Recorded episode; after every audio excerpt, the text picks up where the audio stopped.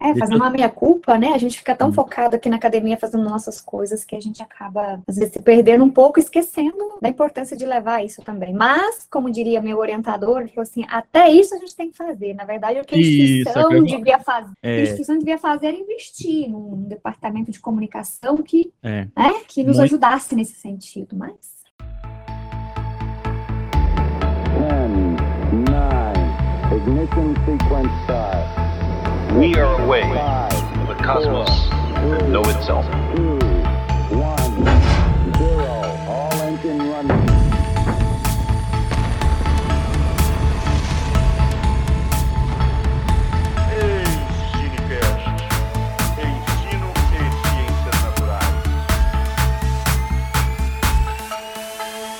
Olá, olá, meus caros primatas da internet, bem-vindas e bem-vindos a mais um capítulo aqui do Ensinecast, o nosso podcast sobre ciência e educação. Aqui quem fala é o James, diretamente de Jataí, no miolo do Goiás, e hoje a gente está aqui um time de peso para falar. Finalmente, depois de muito tempo que a gente está tentando fazer esse episódio, né, para falar sobre mudanças climáticas, tá? Um tema muito necessário. Hoje a gente precisa discutir isso. É um tema que particularmente eu acho triste, mas ele tem que ser debatido, né? A gente precisa perceber como isso, né, tem estado mais presente no nosso cotidiano, como isso tem contribuído para uma crise social, humanitária também. A gente precisa debater esse assunto. Muitos dos que nos ouvem são professores de ciência, são outras pessoas que divulgam ciência e elas às vezes precisam estar mais atualizadas desse assunto e é sempre importante então debater. Para gravar comigo hoje, além de mim, tem a Jéssica aqui gravando com a gente diretamente da Paraíba. Bem-vinda, né, Jéssica? Primeira gravação com a gente, não é a primeira, a segunda, né? Eu tô errado ou tô certo? É a primeira.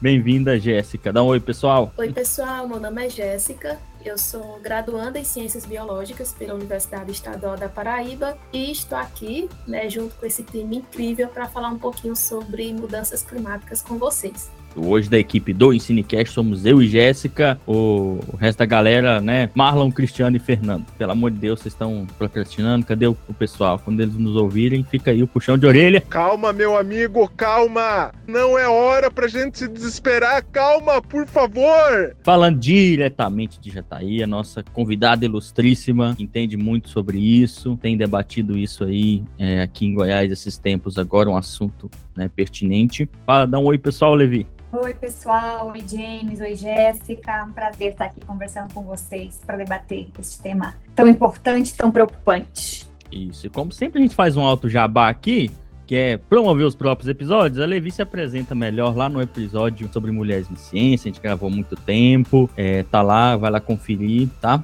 Mas a Levi que é muito né? Não precisa nem eu ficar repetindo, mas é muito gabaritada para falar desse assunto, né, né Levi? Quem, que, conta assim de modo geral para o pessoal a sua formação, o que te levou, né, a falar de mudanças climáticas? É, eu sou bióloga, né? Sou bacharel em ciências biológicas, formada pela Universidade Federal de Pelotas. Depois eu vim fazer o meu mestrado aqui, foi quando eu mudei de Malecuia para Goiás é, vim fazer mestrado na área de biologia, ciências biológicas, mas com foco, né, com ênfase em ecologia. E posteriormente no doutorado eu fiz em biologia animal na UNB. Meu foco então ele sempre foi mais voltado para ecologia e biologia animal e a partir do estudo, né, diversidade, de questões ecológicas, nós acabamos é, desenvolvendo alguns projetos e a gente fui me especializando na área de impacto de mudança climática sobre a biodiversidade. É uma das nossas linhas de pesquisa aqui na, na UFJ, né, dentro de uma, é, de uma abordagem mais ampla, né, que é o estudo das relações ecológicas e do impacto do meio nessas relações. É isso aí. E assim, esse episódio, como eu já falei, era há tempos, né? A gente queria fazer um episódio sobre mudanças climáticas. É um assunto que ele gera muito debate, ainda mais pensando no nosso público do Ensinecast, que fala de educação, que fala de sociedade, de sociologia, que ele engloba todas essas questões, né? É um problema,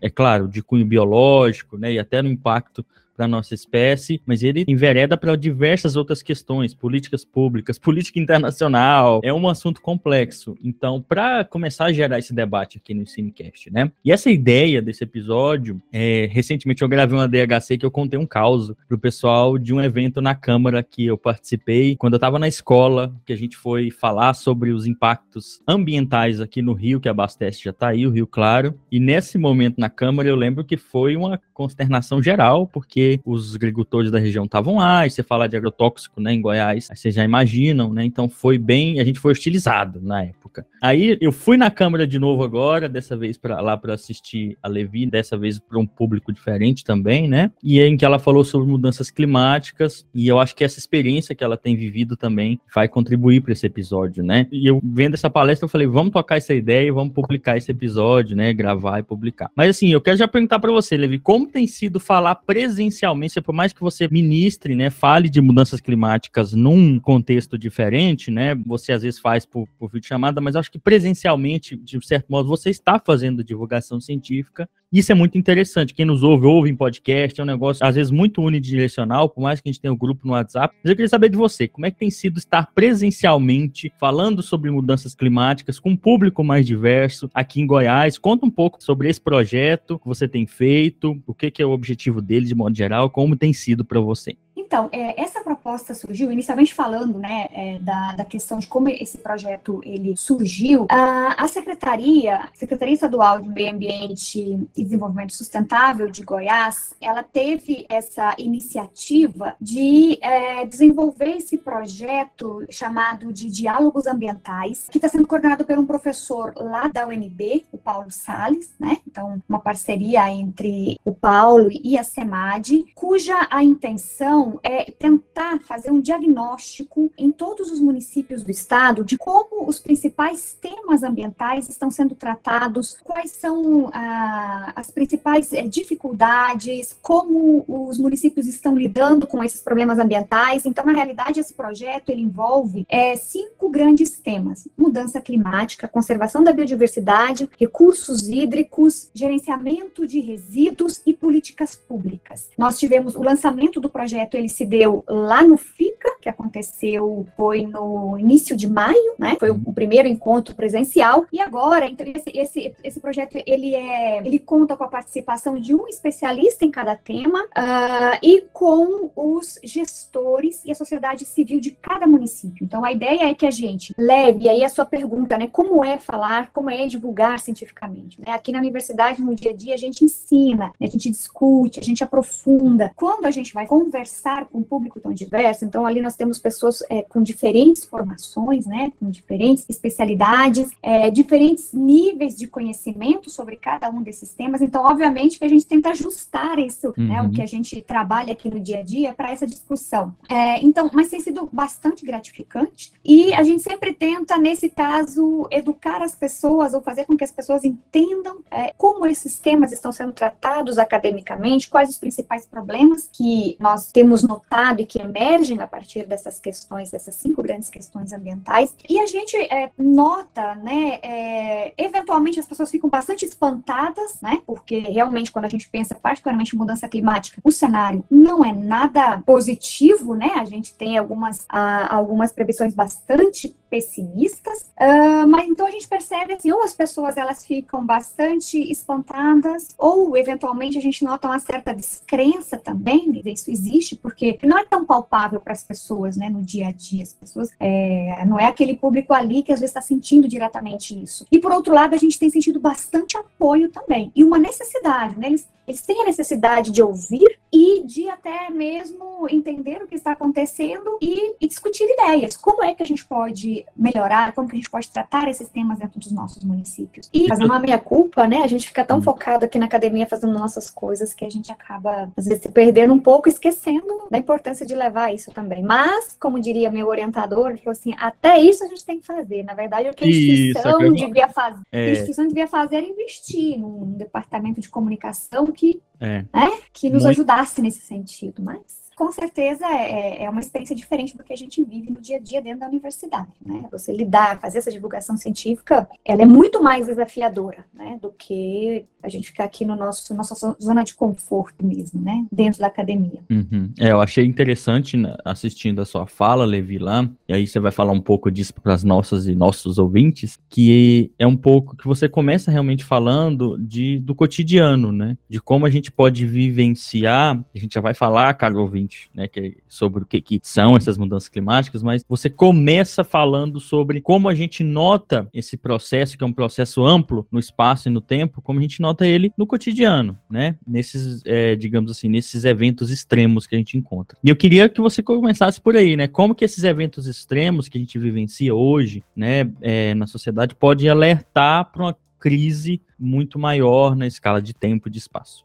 É, essa é uma, uma, ótima pergunta, né? Porque é exatamente a ideia de você contextualizar o que está acontecendo. Porque sempre, eventualmente, a gente se depara nas redes sociais, né? Enfim, na internet, nos Twitter da vida, as pessoas comentando alguma coisa nesse sentido. Nossa, nunca fez um frio essa, essa temperatura uh, aqui em Jataí ou em Goiás, né? E as pessoas ficam falando em aquecimento global, essa, né? Não tem nada disso. Então, assim, era como se as evidências, as pessoas escolhem as evidências que elas querem para comprovar o que elas acham que está acontecendo, né, é, de verdade, na, na, cabeça delas. Mas é, quando a gente para para, né, eventualmente explicar isso para as pessoas, se a gente fizer um exercício de conversar, às vezes, com os nossos pais, com os nossos avós, para eles recordarem de eventos catastróficos que eles lembram que aconteceu relacionados ao clima, ou enchentes, é, ou secas muito severas, ou episódios muito intensos de geada no sul, essas pessoas vão se lembrar de episódios assim, talvez a cada 30 anos, a cada 20 anos. A, a gente estava uh, acompanhando né, toda, toda a situação do Nordeste no primeiro semestre. É, foi né, março, abril, né, maio também, toda aquela situação das, das, enchentes, e quando você dá uma olhadinha no histórico, pegando Alagoas como exemplo, é, as enchentes em Alagoas, elas se repetiam periodicamente a cada 20, 25 ou 30 anos, normalmente a cada 20, 25 anos. Isso no século passado, na década de 60, 40, 60, 80. Agora, neste século, desde 2000, 2010, nós tivemos repetições desses episódios intensos a cada, a cada 8, a cada 10 anos. Então, o que está acontecendo é que a frequência com que essas catástrofes estão acontecendo está muito mais acelerada, quer dizer, os episódios a, a frequência aumentou, né? É, maior do que a gente notava anteriormente. E isso não é somente churradas, é o período, período muito mais seco. A estação seca, quando a gente pensa no cerrado, ela está é, cada vez é, demorando mais, né? Pra, ela começa antes, e termina mais tarde. E quando chove, chove também, são aquelas chuvas torrenciais em curtos dias, e aí passa muito tempo sem chover. A gente tem aqueles episódios de chuvas lentas, como a gente tinha, que é, digamos, aquela água que vai de fato penetrar no solo e vai ficar ali por mais tempo. Então, e, e até mesmo esses episódios de frios intensos em locais que antes não faziam frio. Então, esses são sinais de fato de que a gente está tendo alguma, algum comportamento cuja variação não é, digamos, normal, como era séculos atrás, né, tempos uhum. atrás.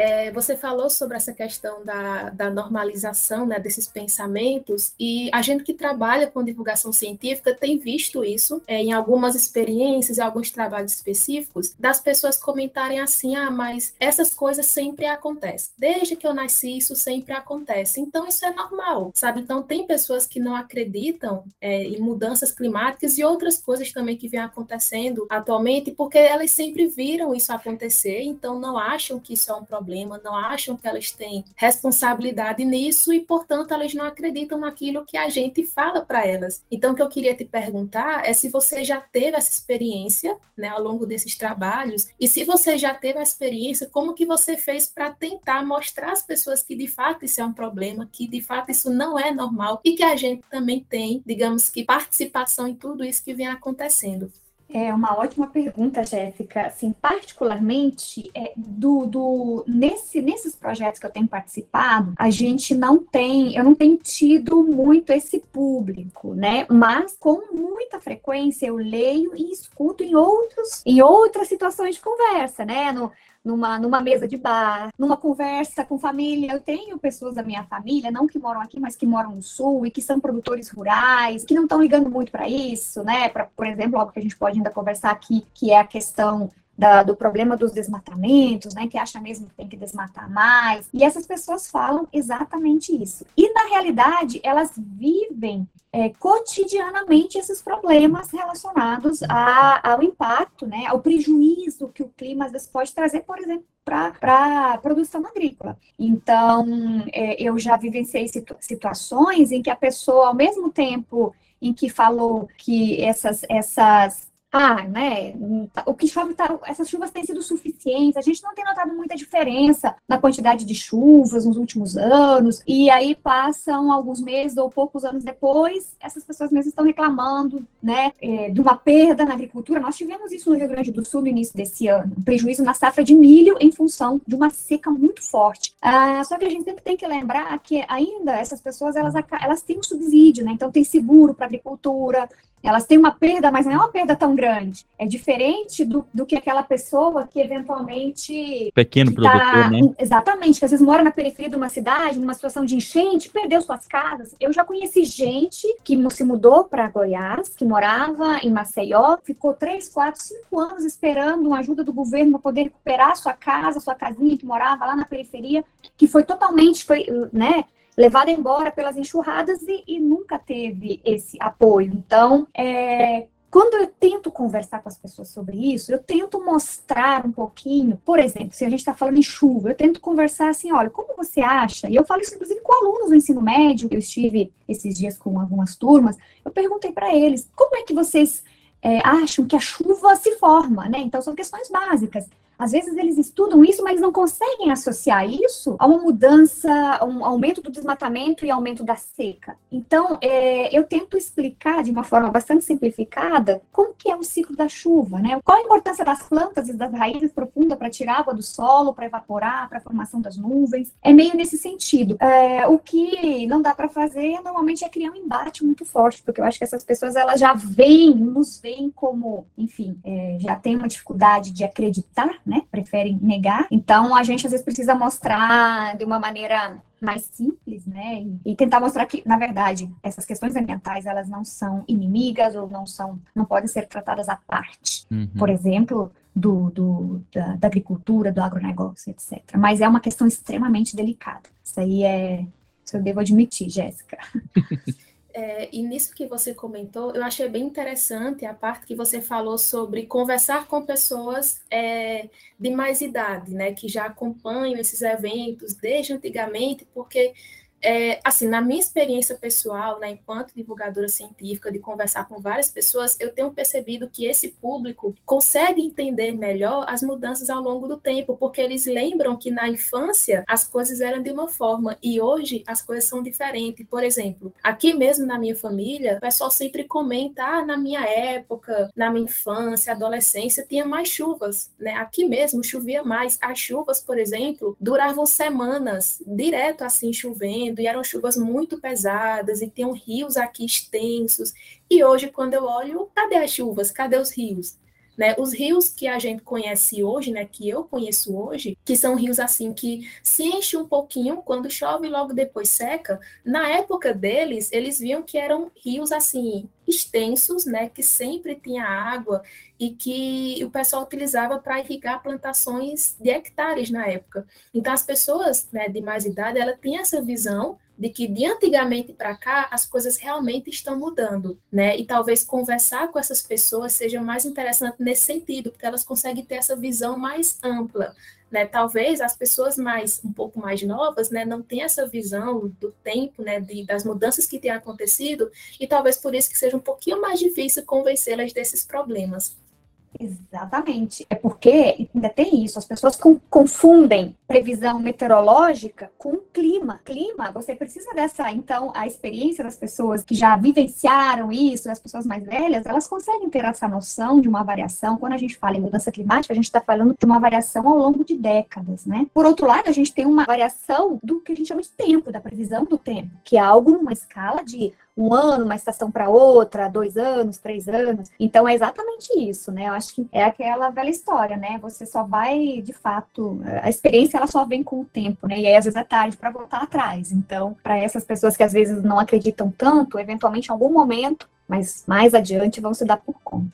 Isso. Vocês falaram duas coisas interessantes, né? O talvez a percepção que a pessoa vai tendo ao longo da idade ajuda talvez ela a compreender melhor, né, esses fenômenos que estão no cotidiano e às vezes a condição econômica da pessoa. Porque, por exemplo, um evento climático extremo não é tão traumático para quem tem uma segurança financeira para lidar com aquilo. E quando não é tão traumático, a gente esquece. A gente não coloca na conta de que, olha, isso é um problema que representa um problema maior. E as pessoas que estão vivenciando esses eventos sem uma segurança, aí entra naquilo que a gente vai falar um pouco, né, ao longo do episódio, que é, é essa crise, ela é uma crise social, de certo modo, também, né? Então, isso, isso escancara problemas sociais também. O, o grande produtor, que tem acesso a crédito, que tem acesso a seguro, que tem acesso a, a, a, tudo isso, ele consegue resistir melhor, ou então lidar melhor, ter mais resiliência com esses eventos extremos que são consequência da mudança climática. Pequenos produtores, que aí a gente reflete a desigualdade no Brasil, os pequenos produtores hoje, né, eles às vezes não têm toda essa segurança. Então, pessoa, o cara que está ali, sei lá, pro, é, produz hortaliças, essa época aqui que teve uma geada aqui muito intensa aqui em Jataí, que queimou tudo, sim, queimou, né, a gente fala que queimou, né, mas a geada ela mata lá as plantas e tal. O pessoal perdeu a horta inteira, né? E o cara não tem seguro. E isso para ele é tudo naquele mês, naquele ano, talvez. Então,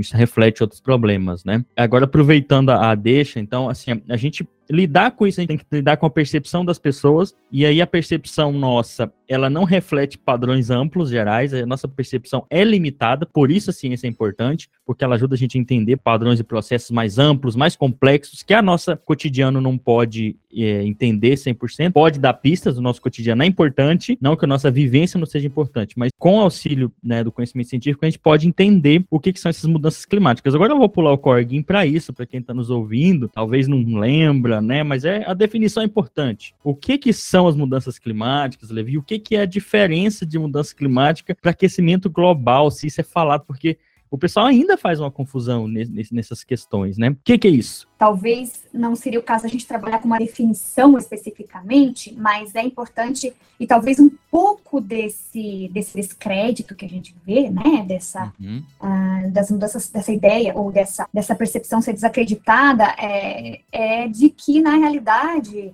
as pessoas têm associado, ou até a própria mídia eventualmente divulga muito mudança climática como sendo um fenômeno simplesmente de aquecimento global. Mas, na realidade, a mudança climática, o, que tem sido notado é um comportamento, digamos, anormal de todo um sistema que é composto né, por vários elementos que, no final das contas, vão é, definir o clima no planeta. Isso vai desde toda a nossa biosfera, que é composta pela nossa fauna, pela nossa flora, uma mudança no ciclo hidrológico, um aumento na concentração dos gases do efeito estufa. Então, é um conjunto, uma diminuição das calotas polares, que tem um papel importantíssimo para reflexão, né, para refletir esse calor que também da radiação solar que impacta sobre o planeta. Então, essa diminuição vai fazer com que a superfície seja mais aquecida, ó, o aquecimento dos oceanos. Então, na realidade, mudança climática é uma um comportamento anormal de todo esse sistema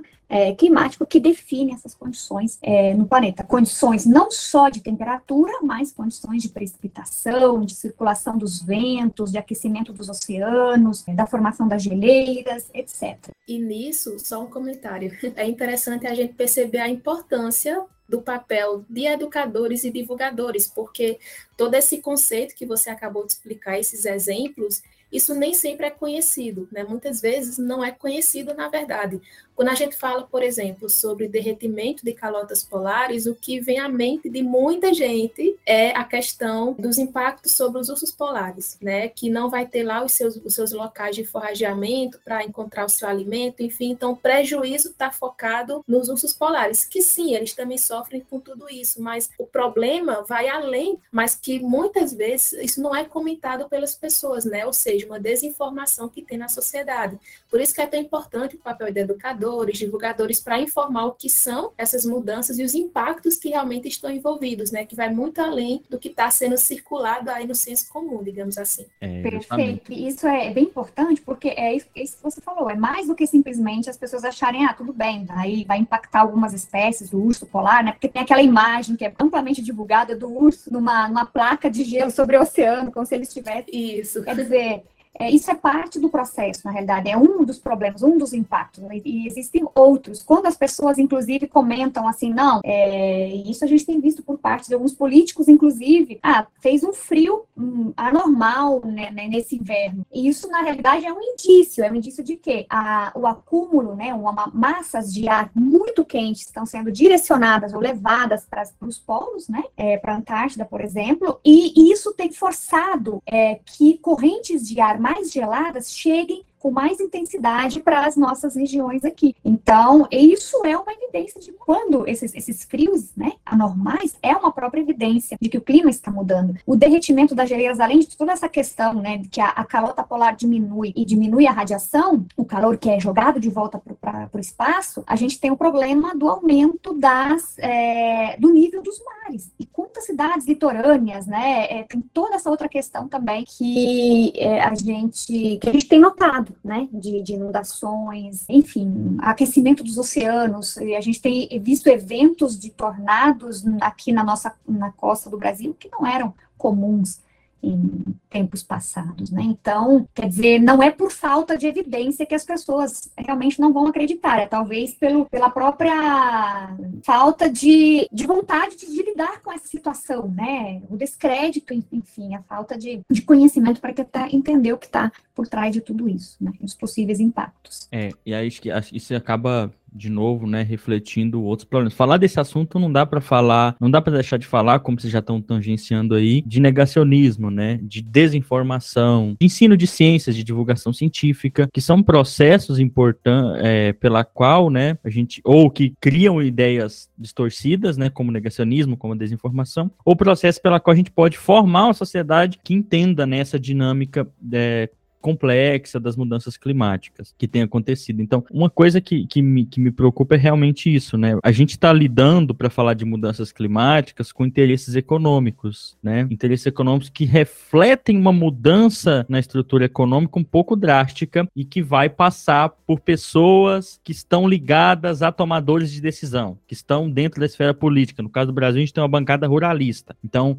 que elas, além de ter o poder econômico, elas estão com poder político, e às vezes é difícil lidar com essas pessoas porque elas estão imersas num processo de desinformação. Ah, James, é todas? Não, não generalize, né, gente? A gente tem iniciativas, isso tem que ser falado, mas a gente ainda tem um processo no Brasil, falando especificamente do Brasil, que a gente ainda enfrenta muitos entraves, né? Nos últimos anos, principalmente, isso ficou um pouco mais drástico. Então, ainda é muito comum ouvir entre o público, né, leigo, ou até entre tomadores de decisão, né, seja gestores, pessoal do, da, das políticas públicas, ou negando, ah, mudança climática não acontece, gente, vai, ignora isso aí, bola para frente, ou até admite, fala, ó, ela acontece e tal, mas isso sempre aconteceu na história do planeta, é natural, não é a gente tá causando isso. Aí eu quero perguntar para você, Levi, essas mudanças, elas são, a gente já sabe, gente, pelo amor de Deus, né? São causadas, acho que a gente tá falando pela nossa espécie, mas quando você vai explicar, eu vi que você falou pro pessoal lá, você coloca isso, a mudança climática é natural ou é antropogênica? Você já traz isso para as pessoas entenderem, porque tá arraigado em muitas pessoas, por causa da internet um pouco, esse negócio que algum, tem até cientista, né, disse cientista divulgando essas coisas aí, que a mudança climática que a gente está passando, é, que ela é natural. Mas e aí, Levi, como, como você fala para as pessoas que essa é sim uma mudança causada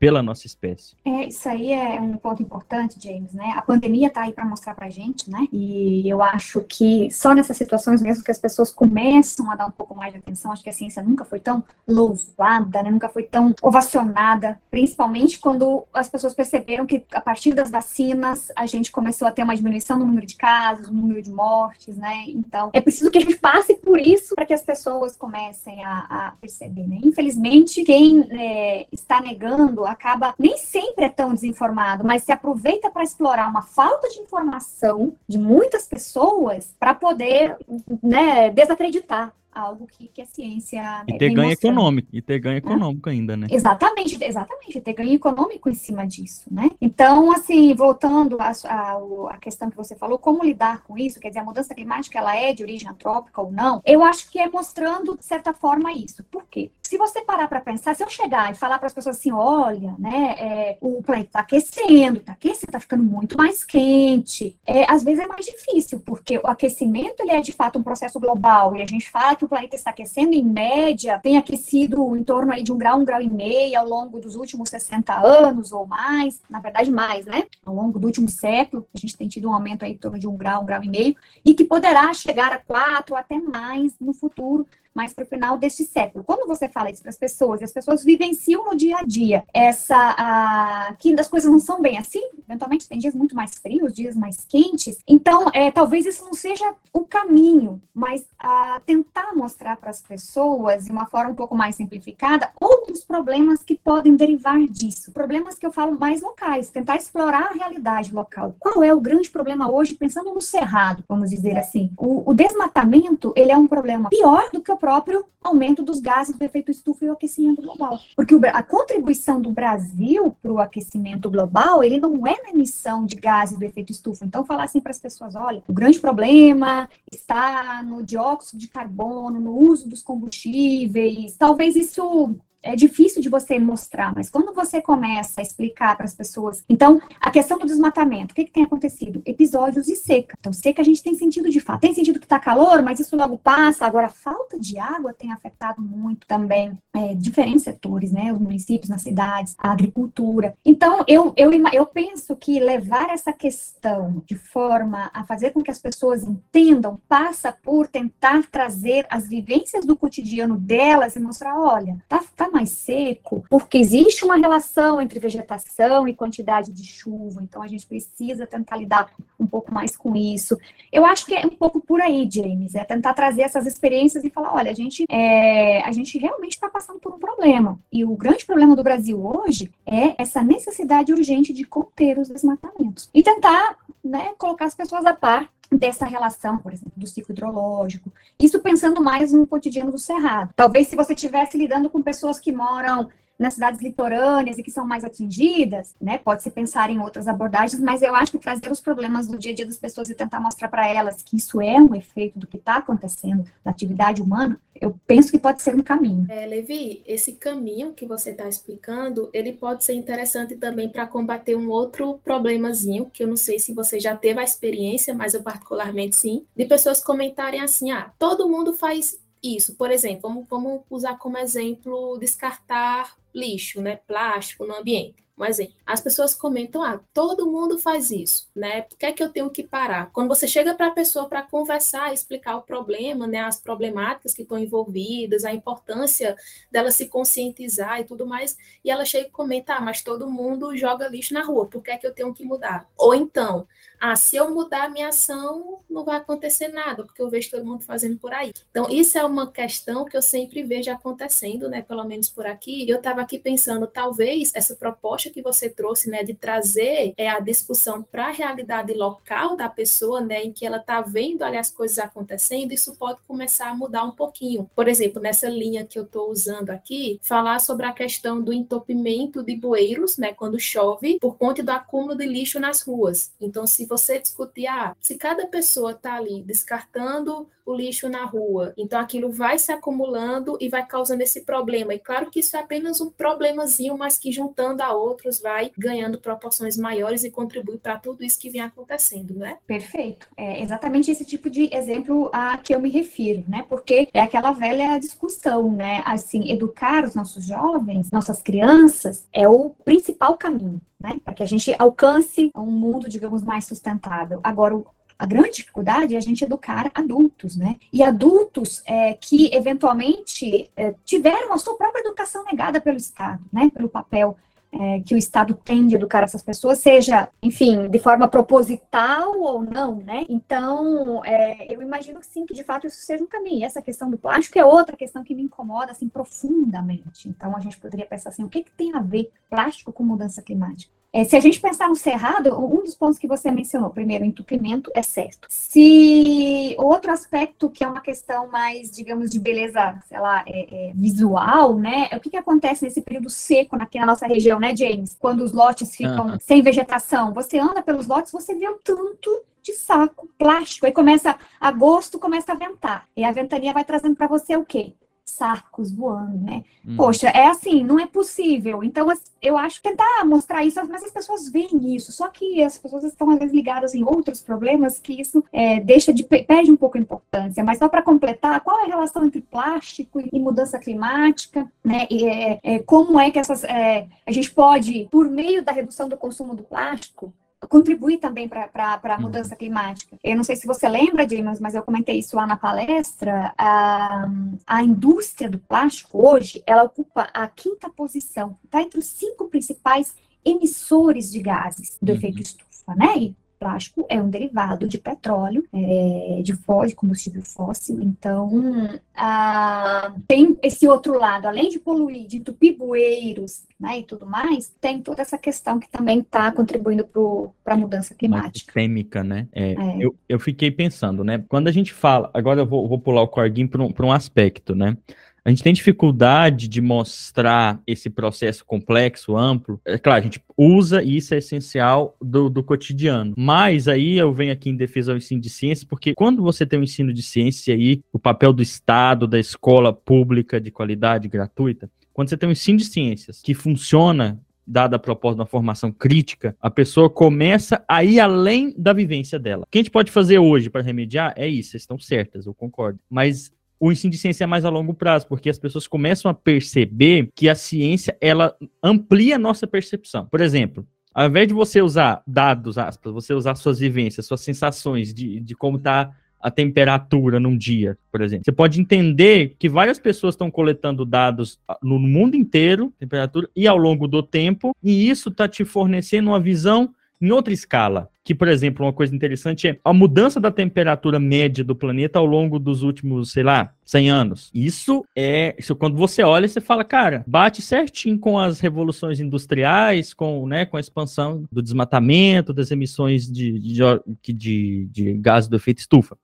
Então, é, é evidente, né? É, só que esse, às vezes, realmente, vocês estão certas, né? Porque tá fora da realidade, às vezes, é uma coisa que as pessoas ficam assim, e esse descrédito à ciência no Brasil, às, vezes, piora um pouco a situação. Nos últimos tempos, as pessoas estão ficando, eu, eu acho que, na média, as pessoas estão ficando mais receptivas a ouvir essas coisas, né? É porque no Brasil a gente tem uma, uma galera meio, né, meio barulhenta, negacionista. Eles fazem barulho, mas acho que eles não são tantos assim. Quando quem tá, eu estou na escola, estou conversando, as pessoas parecem ouvir, entender. Outra coisa que ele fala é o seguinte: é, nós, como espécie, somos responsáveis. Isso aqui é uma problematização e uma visão assim mais particular minha. Nós, como espécie, somos responsáveis por esse processo. E, por consequência, afeta outras espécies e a nossa própria. Algumas pessoas mais, outras menos, né? Alguns ecossistemas mais, outros menos são afetados. Mas eu queria dizer é o seguinte: é claro, é uma coisa sistêmica.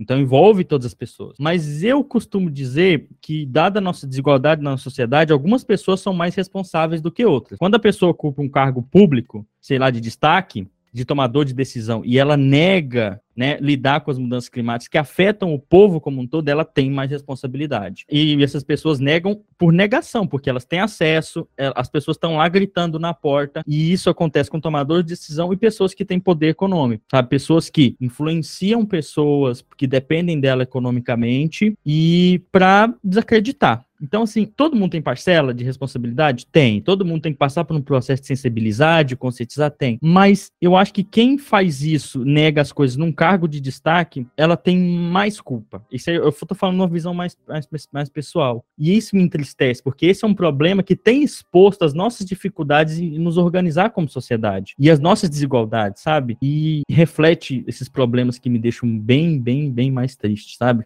Eu fico meio descabriado. Mas é, é isso que eu tenho sentido, né? Que a gente precisa, tem que caminhar muito ainda para para estruturar na nossa sociedade, para pensar numa sociedade que entenda que isso vai impactar nas gerações futuras, que tenha essa empatia, porque você vai impactar em pessoas que nem existem ainda. Sabe? Isso que é difícil também. Cara, o que está acontecendo hoje vai impactar pessoas que nem nasceram. A gente tem que ter empatia por isso. Com certeza, James. E aí você mencionou uma questão que é importante, mas veja bem, às vezes essas pessoas que ocupam esses cargos, que têm acesso à informação, que têm, é, que são tomadores de decisão, que têm é, influência, às vezes acesso à informação não significa compreensão dos processos. Esse é que é o grande problema. E aí a gente vem novamente para a questão da formação, né? Como essas pessoas foram formadas e como elas entendem o funcionamento do mundo. Porque se isso não é bem compreendido, a pessoa pode ter acesso a uma biblioteca gigante. Ela vai continuar negando que essas coisas estão acontecendo, é. infelizmente. Né? Informação. Mas é sem dúvida, né? A formação dos nossos jovens, das nossas crianças, ela é assim que a gente vai conseguir mudar, né? Porque depender de, da educação de adultos é bem mais difícil, realmente. Uhum, é.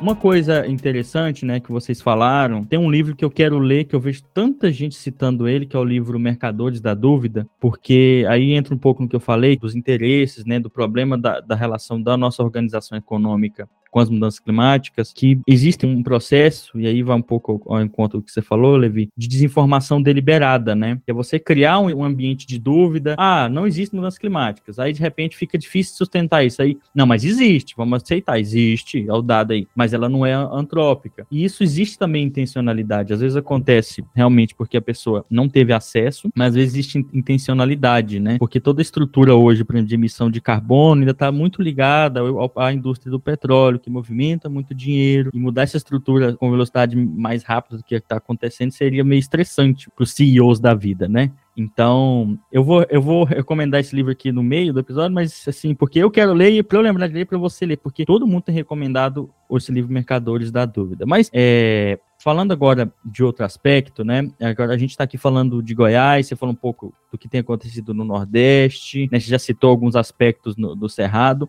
E uma coisa que eu gostei muito né? Hoje se fala de cerrado, a gente fala desse bioma, mas também fala, tem que falar muito da agricultura, né? Principalmente das monoculturas que são presentes aqui nessa região. E, e eu achei muito interessante na sua fala, Levi, você trazer os impactos né, para a região das mudanças climáticas, os impactos tanto nos ecossistemas naturais e, consequentemente, né, na nossa espécie. Acho que você mostra isso muito bem, como a gente está interligado com essas áreas naturais, direta e indiretamente. Mas eu queria que você falasse um pouco, olha, de como vai ser o impacto, falando numa visão mais utilitarista mesmo, para a própria agricultura aqui da região de Goiás, porque ela desmata, contribui um pouco para as mudanças climáticas, ou bastante, e isso acaba impactando de volta, né? É, como você fala para essas pessoas desse impacto nesse sistema de agricultura? E depois eu quero que você fale um pouquinho do piqui, que eu achei bem interessante também.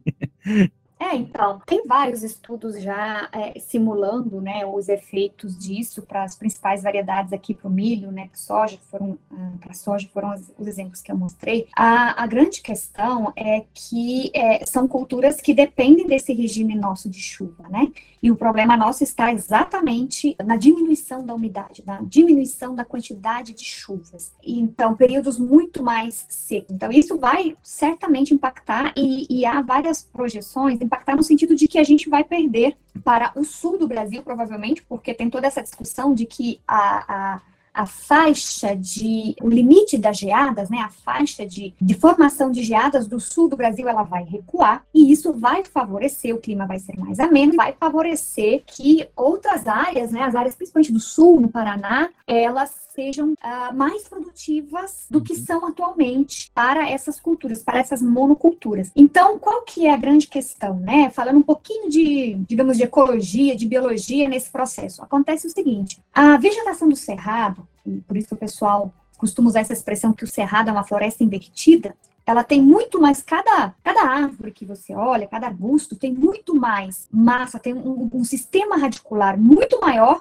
do que a quantidade de massa, de caule, de tronco, de folhas que você vê acima do solo. O que, que acontece? Todo esse sistema radicular, ele consegue atingir camadas mais profundas do solo, porque a, água, né, o cerrado, ele recolhe e armazena uma grande quantidade de água que chega, por exemplo, da Amazônia. Então, esse sistema radicular consegue retirar, mesmo na época seca, mesmo as plantas elas ficam, digamos assim, transpirando ainda nesse período, e coloca para a atmosfera uma grande quantidade de, de água. Aí, quando você compara o volume de água que uma floresta, vegetação, mesmo numa época mais seca do cerrado, é, a quantidade de vapor de água que essa vegetação consegue produzir comparado com uh, espécies de monocultura, como soja ou como gramíneas, principalmente as gramíneas introduzidas, utilizadas na pastagem, é assim, é três, quatro vezes menor a quantidade de água que essas espécies, ou na verdade de vapor de água que essas espécies conseguem jogar para a atmosfera. Então, o que, que acontece? Você, por quê? Porque o sistema radicular é muito superficial, elas não atingem, essas culturas não atingem as camadas mais profundas. Isso significa que nós teremos o quê? Uma umidade reduzida, mais intensamente nesse período seco, mas também uma menor quantidade de chuvas no período é, da estação úmida. E, logicamente, isso vai aumentar os custos de produção. Nós vamos ter, primeiro, as áreas com climas menos favoráveis, isso vai aumentar custo de produção, isso vai levar perdas importantes na agricultura e provavelmente, como eu falei, né, há um, há um, um, um gradiente é, do norte e do oeste do estado de Goiás, tomando o estado, né, ou se a gente pensar no bioma cerrado, do norte do bioma, do oeste, em direção a leste e sul, ou seja, essas áreas mais a norte, elas vão é, ter climas que vão afetar mais a agricultura é, do que em direção ao sul do bioma, né? E provavelmente é, maior produtividade a gente vai ter mais em direção ao sul do Brasil. Mas com certeza isso irá impactar. Então, na realidade, se, se uh, o agricultor pensasse um pouco mais nisso, né? Pensasse um pouco mais a longo prazo, provavelmente ele se preocuparia em deixar aí a sua área de proteção, recuperar as áreas necessárias, né? Na sua, na sua fazenda, dentro do que a lei exige, né? Se preocuparia uhum. mais com isso. E tem os recursos hídricos também. Eu, eu, vejo. Exatamente. Eu vou muito. Eu fazia muito campo, né? Na época que eu estava no mestrado. E hoje eu faço menos, mas eu ainda viajo aí para fazenda ou outra. Mas eu viajava muito e o pessoal estava assustado com a, a água, né? A escassez de água e a intensidade dos incêndios também. Principalmente depois de 2019, as pessoas ficaram muito assustadas, né? Porque com a seca mais extrema, você tem eventos de incêndio somado às populações, né, humanas que saem botando fogo nas coisas aqui no Cerrado, você tem eventos de, de incêndio mais, né, é, frequentes e mais intensos também. Então, co e como o Cerrado é determinado, né, pelo clima dele, por essas duas estações, se mudar o clima ao longo do tempo, o cerrado consequentemente vai mudando também. E isso não, a cidade não está isolada numa redoma não, isso afeta as cidades, né? Isso que eu também achei muito interessante. As cidades sofrem. Quem já está aí nessa época, né? Tem, tem época aqui que você fica parecendo que tem uma neblina, mas é de fumaça, a qualidade do ar fica péssima, chove fuligem, parece que tá no inferno mesmo, gente. É assustador. E então isso tem impactos. A gente costuma, eu costumo falar com os meus alunos, a gente fica na área urbana, parece que a gente vai começando a, a não perceber mais o que há fora dela e parece que ela está isolada do que acontece fora, né? Mas isso impacta na cidade também. E impacta, é claro, nessa na produtividade dessa, dessas áreas aí. E é uma maneira boa de começar a fazer eles tomar consciência, né? Falar, olha, isso vai impactar a sua produção, né? Ainda mais aqui em Goiás, que é um, um, um começo para a gente mesmo, né, Levi? Essas questões de mudanças que vocês falaram, né, do, da questão do ar, poluição e tudo mais, me fez lembrar de uma experiência bem recente, mês passado, é, em que teve um congresso lá em Sinop, Mato Grosso, e ali é uma área que é bem afetada pela questão de desmatamento, queimadas, enfim, vários problemas ambientais que acontecem por lá. E como foi um congresso nacional, então veio pessoas de vários lugares do Brasil para lá. E uma experiência que, tipo, foi unânime entre todo mundo que foi, que veio de fora para lá, foi a questão do, dessas problemáticas lá, porque o pessoal chegava e sentia logo a temperatura que tá, estava altíssima, que era por conta desses problemas que já vinham acontecendo na região. As uhum. temperaturas altas, o ar, tipo, parecia, é, era fumaça praticamente, né? E, e uhum. dava para perceber essas mudanças lá. Mas é interessante que as pessoas que moravam lá não percebiam isso. Para elas, isso já era normal, né? Porque elas já vivem nesse sistema há bastante tempo. Então, o pessoal que vinha de fora percebia as mudanças, né, sentir essa, essa diferença por conta dos problemas que a região já vem sofrendo há um tempo, mas o pessoal que mora lá achava que já era normal, né, é. porque eles já eram acostumados a, a, viver nessa questão. É tanto que o pessoal que veio de fora aproveitou o momento, né, de ser um congresso, tá todo mundo reunido, para começar a fazer alguns protestos, né, para tentar defender a região, né, para tentar conscientizar as pessoas também sobre as problemáticas que vinham acontecendo. Então, achei isso bem interessante, né, e se encaixa com o que vocês comentaram. Uhum.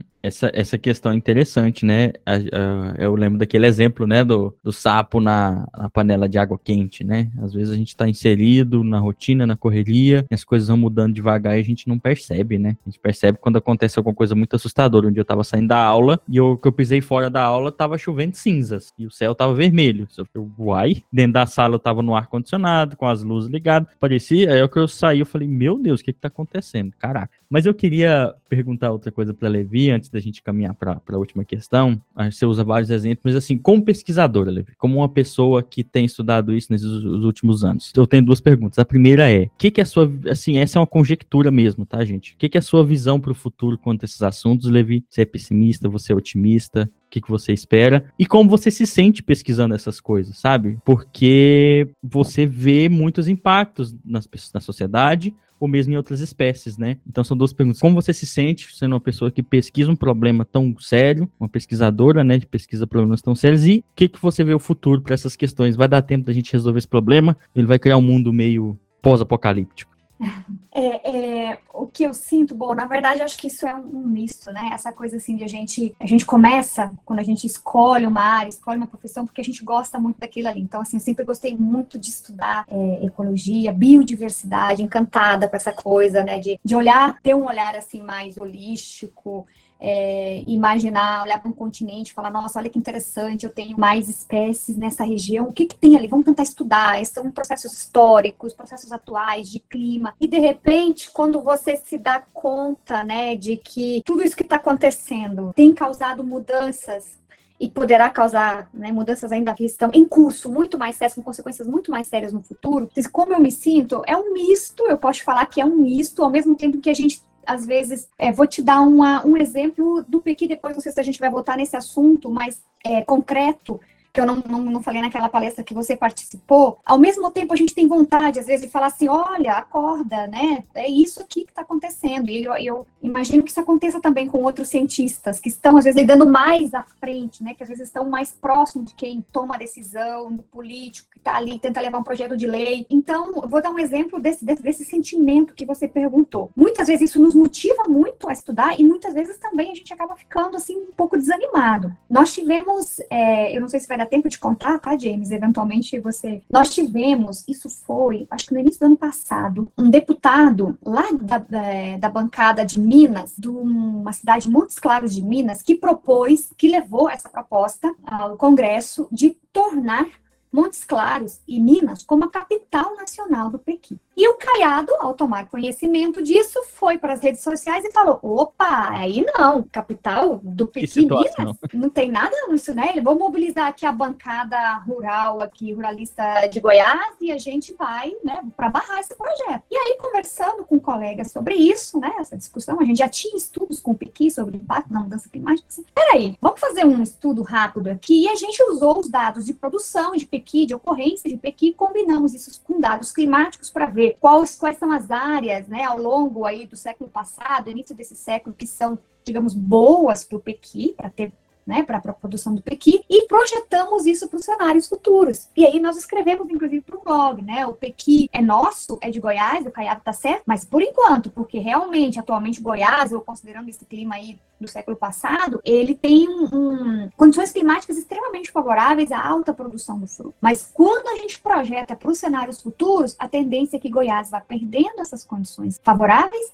e elas se desloquem para porção principalmente é, nordeste, leste de Minas. Então, o qual é o sentimento? Você, olha, a gente tem isso aqui para mostrar para vocês, né? A gente isso gera motivação para a gente dizer, olha, estamos com esse problema. Mas por outro lado, até que ponto isso realmente vai fazer alguma diferença? Isso é frustrante. Então, esse é o misto do sentido, acho que do sentimento do cientista atualmente, pelo menos é o meu, né? É, me dá motivação para produzir, para mostrar, para estudar, para entender, mas é lógico que nem todos os dias a gente fica tão motivado. É, com relação ao futuro, olha, eu é, isso é um pouco um feeling, um pouco baseado nas coisas que eu tenho lido, ouvido de outros cientistas que estão há mais tempo, principalmente estudando a Amazônia, toda essa preocupação que existe hoje. Não se fala tanto do cerrado, mas a Amazônia é uma preocupação muito grande, que uhum. vai impactar, inclusive, né, o bioma.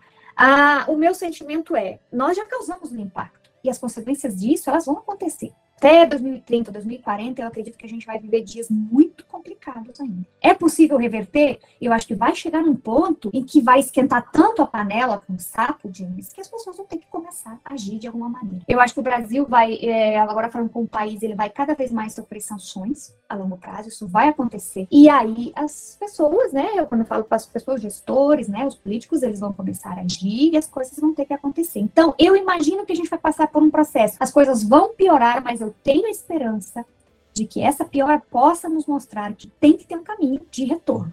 Não só para o Brasil, estou falando isso, isso, pensando no Brasil em termos de desmatamento, que é o nosso problema, mas é, para o mundo como um todo em termos de emissões, né, de emissões de gases, dessas mudanças, na verdade, essa consciência já existe, inclusive nos países produtores de, de petróleo, né, que as coisas vão mudar e, e então a economia tem que ser baseada em outros mecanismos que não só na exploração do petróleo. Então, o meu pensamento, talvez mais realista, é esse. Uhum. Vamos sofrer o impacto, mas eu tenho esperança que as coisas. Talvez eu não vou ver essa, essa, essa melhora, né? Mas as gerações futuras, não sei, eu, eu acredito que ainda verão dias melhores. É, Levi, assim, isso é interessante, né? Acho que isso se percebe mesmo em quem pesquisa os impactos da das mudanças climáticas na biodiversidade, já percebe como isso é causa barra consequência, né? E está relacionado intrinsecamente com questões sociais, né? Isso é, é, é bem claro já né, no pessoal, e isso acaba levando mesmo quem é da ecologia, da biologia, a ter, de certo modo, uma certa consciência social, né? De como as coisas acontecem. Como é que você poderia elencar agora aquele aquele ultra resumo, porque a gente tá, a gente tá aqui porque a gente tem esperança, né, gente? Não, não tem jeito. A gente tem que buscar, né, alguma, alguma melhora. Né? Então a gente tá aqui, por mais que a gente fique frustrado, por mais que a, a, vida da gente às vezes pareça aquele filme lá, o Don't Look Up, assistam, é bom. Parece que você tá gritando e não tem ninguém te ouvindo. A gente tá aqui porque a gente, é, seja na pesquisa, né, na divulgação científica, seja no ensino de ciências, aqui no, no Cinecast, porque a gente acredita, de certo modo, nessa mudança.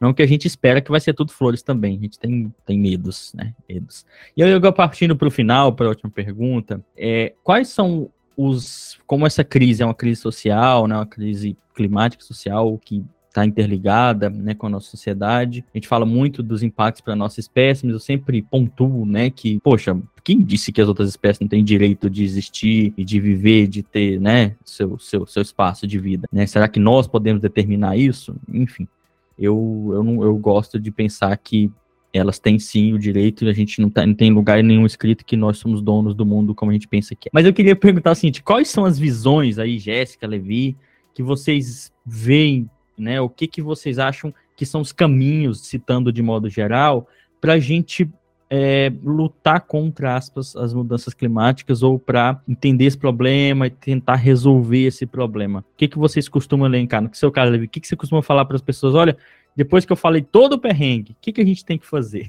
O que, que é a nossa, o nosso processo agora? É, de forma. Bom, vou, vou, falar isso, só queria fazer um comentário sobre aquilo que você mencionou, sobre o direito das outras espécies. É, é, bem importante isso, mas olha só, mais do que isso, ainda que você ache que as outras espécies, se você não ligue para o direito, né, ainda um recado, né, para que, ainda que, que, que, alguém possa achar que as outras espécies, ou não liga para o direito das outras espécies, na Acho verdade, lembre-se. servir a nós, né? É, exata, é, ainda que a pessoa pense isso, ela tem que pensar que esse serviço não vai ser mantido se a gente continuar nesse ritmo, né? Uhum. Água potável, qualidade de ar, temperatura favorável, né? Serviço de produção, polinizadores, né? Você deve ter lembrado da outra palestra. Então, assim, ainda que não se preocupe tanto com essa questão, você tem que pensar se, se, a, se o pensamento ele é bem antropocêntrico, você tem que pensar que as pessoas que tudo o que está na nossa volta depende de um certo equilíbrio, a gente depende uhum. das outras espécies para tudo isso. Agora, Falando pragmaticamente, se eu pudesse, né, o que, que, eu digo, olha, se eu vou informar um gestor, se eu vou conversar sobre os caminhos que a gente precisa tomar, isso não sou eu que estou achando, isso é o que os cientistas têm falado por aí e que estão também muito empenhados, inclusive empenhados em tentar permear a política para ver se as coisas tentam acontecer, é que a gente precisa urgentemente levar os desmatamentos a zero. E o Brasil se comprometeu a isso, que até, até 2030 zerar até 2028 zerar desmatamentos ilegais, até 2030 é, reduzir em 70% todos os desmatamentos, todo o desmatamento. Então, é, esse é o primeiro ponto, né? A gente é porque essa é a nossa maior contribuição hoje. A gente precisa reduzir isso, pelo menos temporariamente. E existe um projeto, um projeto de lei lógico, está engavetado, da moratória dos desmatamentos. Ele foi construído, foi, inclusive foi elaborada uma carta com várias entidades, que incluía cientistas do Brasil todo, é, de fora do Brasil, é, informando, né, ou apoiando esse projeto da moratória dos desmatamentos por cinco anos, ou seja, parada total. Então, isso é essencial, emergente e necessário. Recuperar as áreas, né, isso é outra coisa importante que a gente sempre fala, porque a gente precisa que as áreas estejam conectadas para que a biodiversidade de fato funcione. É uma mudança no nosso padrão de consumo que vai levar a uma mudança é, nas emissões em escala global. Só que isso, né, James, requer uma mudança em todo o sistema, né, nosso sistema capitalista. Como é que você vai falar para as pessoas consumirem menos se elas veem nas redes sociais, né, coisas novas, bonitas e todo mundo estimulando a comprar e a vender? Então, olha, a... compre e não pensa. Gente... Exatamente. É assim então, essa, essa, essa mudança, né, essa redução, esse, esse tipo de mudança de pensamento, isso está diretamente atrelado à educação, né, à educação ambiental, à divulgação científica. Pensar muito bem nas nossas escolhas políticas, é, pensar em pessoas que estão cercadas de cientistas, de pessoas técnicas, e não somente pessoas que são puramente políticas, sem outras preocupações. Investimento em ciência e tecnologia, porque a gente não precisa parar de produzir a gente precisa produzir, produzir melhor onde a gente já está produzindo. É, e eu acho que é por aí, sabe? É, essas são várias questões, a gente poderia elencar muitas outras, né? É, mas é um conjunto de ações que a gente precisa tomar aí para que as coisas aconteçam. Algumas emergenciais para ontem, outras que podem ser trabalhadas e melhoradas né, ao longo do tempo. Acho que é, é isso. É, eu acho que a Levi, assim, ela já, já falou o caminho essencial, alguns pontos que eu também ia comentar ela já também já tinha comentado, é porque tudo é interdependente, né? Tudo está conectado. Quando a gente pensa em desmatamento, é uma série de fatores que estão conectados àquilo, né? Que vai influenciar, enfim, para uma série de coisas, né? Porque por conta desse desmatamento que vem acontecendo, por exemplo, espécies estão aí em risco de extinção, né? Algumas estão quase se extinguindo mesmo. E aí quando a gente pensa nesse ponto, por exemplo, não é só uma espécie em si que vai deixar de existir, mas é todo um papel ecológico biológico que ela exerce no ambiente que vai deixar de existir, né? Que nem sempre vai ser possível ser, digamos que, substituído por outras espécies, né? Tem algumas que exercem papéis que nenhuma outra exerce, né? Então é uma questão bem complexa que envolve uma série de coisas. É, eu particularmente, né, falando sobre essa questão, eu procuro pensar bastante naquilo que a gente consegue trabalhar mais diretamente com as pessoas, né? A questão de sensibilizar as pessoas, principalmente por meio da educação ambiental e da divulgação científica, né, que para mim são formas de poder conversar diretamente com elas, mostrar a questão da utilizar exemplos da realidade local, né, como você falou aqui, que eu acho que isso é um caminho bem importante para começar a fazer mudanças locais, né, na própria comunidade, para daqui a gente começar a se expandir para outros ambientes, outras regiões, e aí transmitindo pensamentos, transmitindo ideias de pessoas a pessoas, e aí começar a mudar o pensamento da sociedade. Eu acho que isso é um ponto bem importante também, como você já comentou, além dessas questões políticas, né, que são um pouco mais complexas, um pouco mais burocráticas, mas que também é possível né, que tudo isso precisa estar interligado para que a gente realmente consiga ter resultados bons, né? Pelo menos tentar reduzir um pouco de tudo que tem acontecido. Eu não sei se é possível assim resolver o problema, né? Porque ele já existe, ele é muito complexo, mas pelo menos tentar reduzir, né? E ter uma sociedade um pouco mais sustentável, um futuro, pelo menos um pouco melhor, né? E fazer isso que vocês estão fazendo é essencial. A Jéssica, a informação, o Guilherme, você que faz extremamente bem, James, a divulgação científica, esse é o caminho. Isso, é exatamente, isso é, é, é essencial e vocês estão de parabéns justamente por, por isso, porque vocês podem mudar pensamento, cabeças, ideias, né? Trazer isso. Uhum.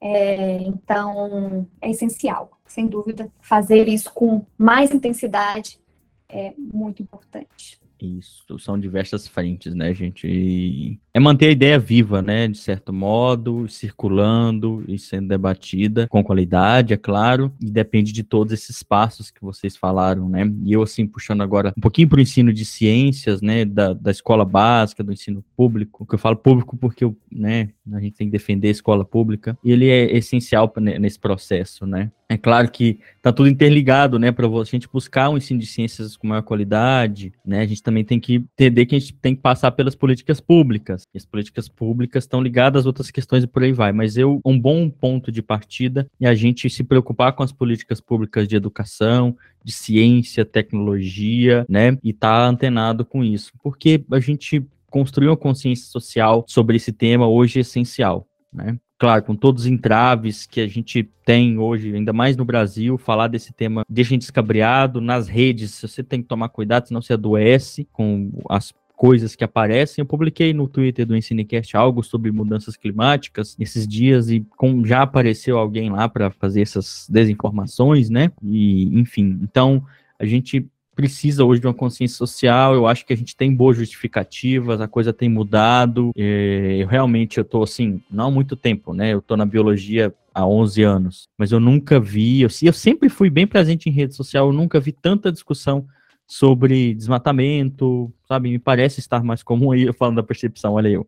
Me, me, parece estar mais comum, né? Eu acho que eu concordo com a Levi, parece que com o Cerrado nem tanto, hoje o foco realmente é a Amazônia, mas um, o foco também é no Cerrado, sabe? A gente tem que conciliar tudo, mas eu tenho esperança. O ciência é essencial que eu estou falando, porque a gente, eu vejo que a gente precisa formar essa consciência coletiva, formar a percepção do que, que a ciência nos fornece de ferramentas para entender esse mundo e também para basear a nossa, a nossa vivência, né? E é, é, claro, né, gente, respeitando toda a diversidade do Brasil, que é sempre essencial, né? Não aquele ensino de ciências totalmente homogeneizador que eu quero falar, não. Nisso a biologia da conservação é muito importante e tudo mais.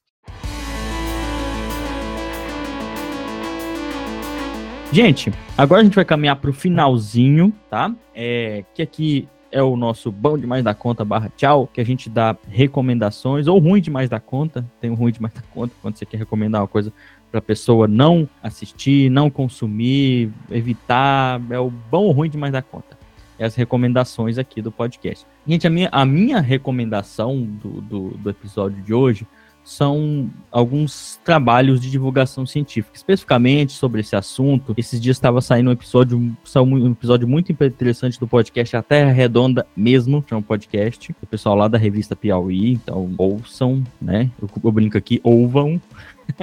que é muito, inter muito interessante e que, que, discorre. Não vou falar o episódio, ouça todos, porque você vai é, entender bastante sobre esses assuntos também, tá? É, outra recomendação que, que eu gosto bastante são que esse assunto tem relação são os livros do Fernando Fernandes, né? O Poema Imperfeito, é um livro que eu gosto muito. Quando falo desses aspectos, tem algumas partes lá que ele comenta um pouco dessa degradação. A minha última recomendação, bom demais da conta, é tem um carinho, né? Esse ano, ano de eleição, já graças, ainda bem que a gente tem acesso à internet a gente tem mais acesso a conteúdo sobre é, as escolhas políticas nossas, né, de candidatos, especificamente de eleição. Então, tenha mais carinho em avaliar esse aspecto ambiental, educacional do plano de governo e relacionar o plano de governo com o histórico do seu candidato, porque um plano de governo é um plano de governo, sem uma base ali, sem uma noção, talvez aquele plano não seja tão concreto. Então, aproveita, entenda, porque está é, tá ficando mais claro do que nunca para as pessoas que políticas públicas são essenciais para ajudar a resolver esses problemas também. São meus, minhas recomendações, tá? Fora isso, a última recomendação é que eu, de novo, sempre faço isso, é algo que a gente tem que fazer aqui, que é o Alto Jabá. Tem um episódio que eu falo um pouco sobre como nós somos os ecossistemas também, nossa espécie, a gente não está desconectado da realidade, que é o, o Honeyland, que eu fiz um, um episódio lá sobre aquele documentário, que é um documentário muito bom. Então, o episódio é basicamente para explicar como nós nos relacionamos e somos parte